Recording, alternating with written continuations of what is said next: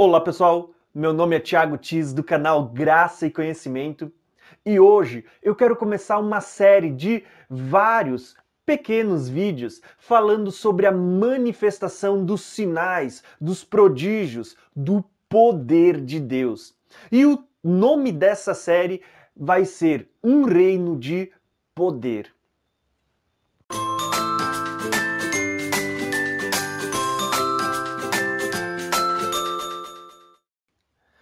Este vídeo ele vai servir apenas como uma introdução para o assunto. Eu não quero entrar ainda propriamente dito no assunto, eu quero usar este vídeo apenas como uma introdução para despertar o desejo no seu coração por ver a manifestação do poder de Deus na minha e na sua vida. O apóstolo Paulo, quando escreve à igreja aos Coríntios, ele vai fazer a seguinte afirmação na sua primeira carta. 1 Coríntios 4:20 vai ter a seguinte declaração: Porque o reino de Deus, ele não consiste em palavras, mas em poder. Então, Paulo, ele está escrevendo para a igreja, uma igreja que conhecia dons espirituais, que sabia o que era cura, o que era prodígios, o que era milagres. Ele está dizendo para a igreja: o reino de Deus, ele não consiste somente em palavras, mas em poder. Então, se você ficou curioso, eu quero convidar você para assistir não apenas esse vídeo, mas a série toda. Esse vídeo, como eu disse, ele serve apenas como introdução. Quando eu olho para a situação de como temos vivido como igreja nos dias atuais, eu me lembro logo do livro de Juízes. Em Juízes nós temos ali uma história que ela acontece um pouquinho depois de Moisés e Josué. Nós entramos no período de Juízes. E olha só como é triste o relato que nós encontramos neste livro. Juízes, capítulo 2, versículo 8, vai dizer assim, ó: Josué, filho de Num, servo de, do Senhor, morreu com a idade de 110 anos. Ele foi sepultado na terra da sua herança, uh, nos montes de Efraim, ao norte do monte Gaás. Depois de toda aquela geração foi reunida com seus antepassados, surgiu uma nova geração que não conhecia ao Senhor e o que ele havia feito por Israel. Então os israelitas fizeram o que o Senhor reprovava e prestaram cultos aos Baalins, abandonaram ao Senhor. Nós temos ali uma história de Moisés, onde o povo ele viu sinais, viram prodígios, eles saíram do Egito e a Bíblia diz que não houve nenhum enfermo entre eles. E durante o período dos 40 anos que eles estiveram no deserto, Deus se apresentou a eles como o Senhor que sara. Nós vamos olhar que eles viram milagres, prodígios, sinais, Deus fazendo pragas, Deus dando livramentos, abrindo o mar, fazendo cair maná do céu, uh, fazendo sair água da rocha. Deus, ele operou milagrosamente no meio do povo nos dias de Moisés. Agora, quando chega nos dias de Josué, nós vamos ver Deus também intervindo, abrindo o Rio Jordão milagrosamente para o povo passar. Nós vamos ver Deus derrubando as muralhas entre tantos livramentos que houve, o sol parando por um dia, né, para que o povo pudesse batalhar. Então, nós vemos que houve uma geração, um povo que conheceu Deus, não apenas de se ouvir falar, mas pelas coisas que eles viam, pelas intervenções da parte de Deus. Mas, de repente, o texto que nós acabamos de ler, ele conta que Moisés já havia morrido e agora Josué, o sucessor de Moisés, também morre. E junto com Josué, diz que morreu, foi congregada toda aquela geração e se levantou uma outra geração, como o texto diz para nós, uma geração que não conhecia o Senhor e o que ele havia feito por Israel.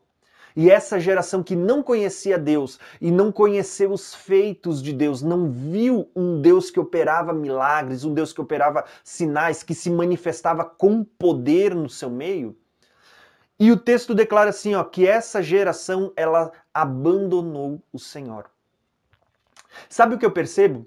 Que esse mesmo padrão que aconteceu nos dias de Josué, muitas vezes ele tem voltado a se repetir nos nossos dias. Eu venho de uma geração, eu comecei muito novo na igreja, eu me converti, eu entrei nos caminhos do Senhor muito novo. E eu vi uma geração que experimentou muito a intervenção de Deus, o poder, os milagres, os sinais de Deus. Porém, eu tenho vivido hoje numa geração que quase não conhece a manifestação do poder de Deus. Ouviu falar de Deus, ouviu falar dos seus sinais, dos seus prodígios, mas não conhece a manifestação do poder de Deus. E sabe o que acontece? Muitas pessoas conhecem Deus apenas de ouvir falar. Assim como Jó declara: Eu conheci o Senhor apenas de ouvir falar. Muitas pessoas hoje, nesta geração, conhecem a Deus só de ouvir falar. E sabe o risco que essa geração corre? corre o risco de acontecer o mesmo que aconteceu com a geração que levantou-se depois de Josué, uma geração que não conhecia o Senhor, uma geração que não viu os feitos, não viu a manifestação do poder de Deus e se afastou do Senhor. Agora, por que, que eu, eu quis trazer uh, esse texto de Josué como introdução para falar sobre um reino de poder, a manifestação do poder de Deus? Porque quando a gente reconhece isso, isso deveria trazer no nosso coração uma indignação santa. Sim, uma indignação santa. Olha só, eu me lembro muito aqui da história de Gideão, quando ele está malhando trigo no lagar.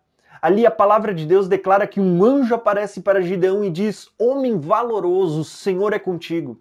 E olha só as palavras de Gideão para o anjo. Ele vai declarar assim: Ai, meu Senhor, se o Senhor é conosco, né? Por que tudo isso que nos sobreveio? O que são feito de todas as maravilhas que os nossos pais nos contaram? Perceberam a indignação de Gideão? Gideão está dizendo para o anjo do Senhor: se Deus é conosco, né, Cadê as maravilhas? Cadê a, a, intervenção, os milagres do Senhor no nosso meio, como foi nos dias em que o, o, o Deus tirou o povo do Egito? Entenderam? Gideão está dizendo: se Deus é conosco, a gente precisa voltar a ver acontecer no nosso meio o mesmo que Deus fez no meio do povo lá no passado. Eu creio, irmãos, que essa indignação deveria estar no nosso coração. Pô, se Deus é conosco, nós precisamos voltar a ver a manifestação do poder de Deus no nosso meio. E olha só que interessante. Talvez você diga assim, ah, pô, mas o anjo nem sequer ficou chateado com essa declaração. Por quê? Porque ele conheceu o coração de Gideão. Eu digo para vocês, eu tenho essa indignação no coração. Se Deus é conosco e eu sei que Ele é, nós precisamos voltar a ver a manifestação do poder de Deus no nosso meio. Mas nós precisamos entender o, seguinte, que a indignação, ela não pode simplesmente nos levar à murmuração. Ela tem que nos levar a um lugar de quebrantamento, de busca, de clamor diante de Deus para que ele volte a operar no nosso meio, manifestando o seu poder.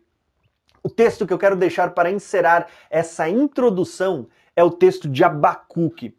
Abacuque, nós vamos ver um clamor por avivamento. E Abacuque vai dizer assim para Deus, Abacuque 3, 2. Senhor, eu ouvi falar da sua fama, dos seus feitos.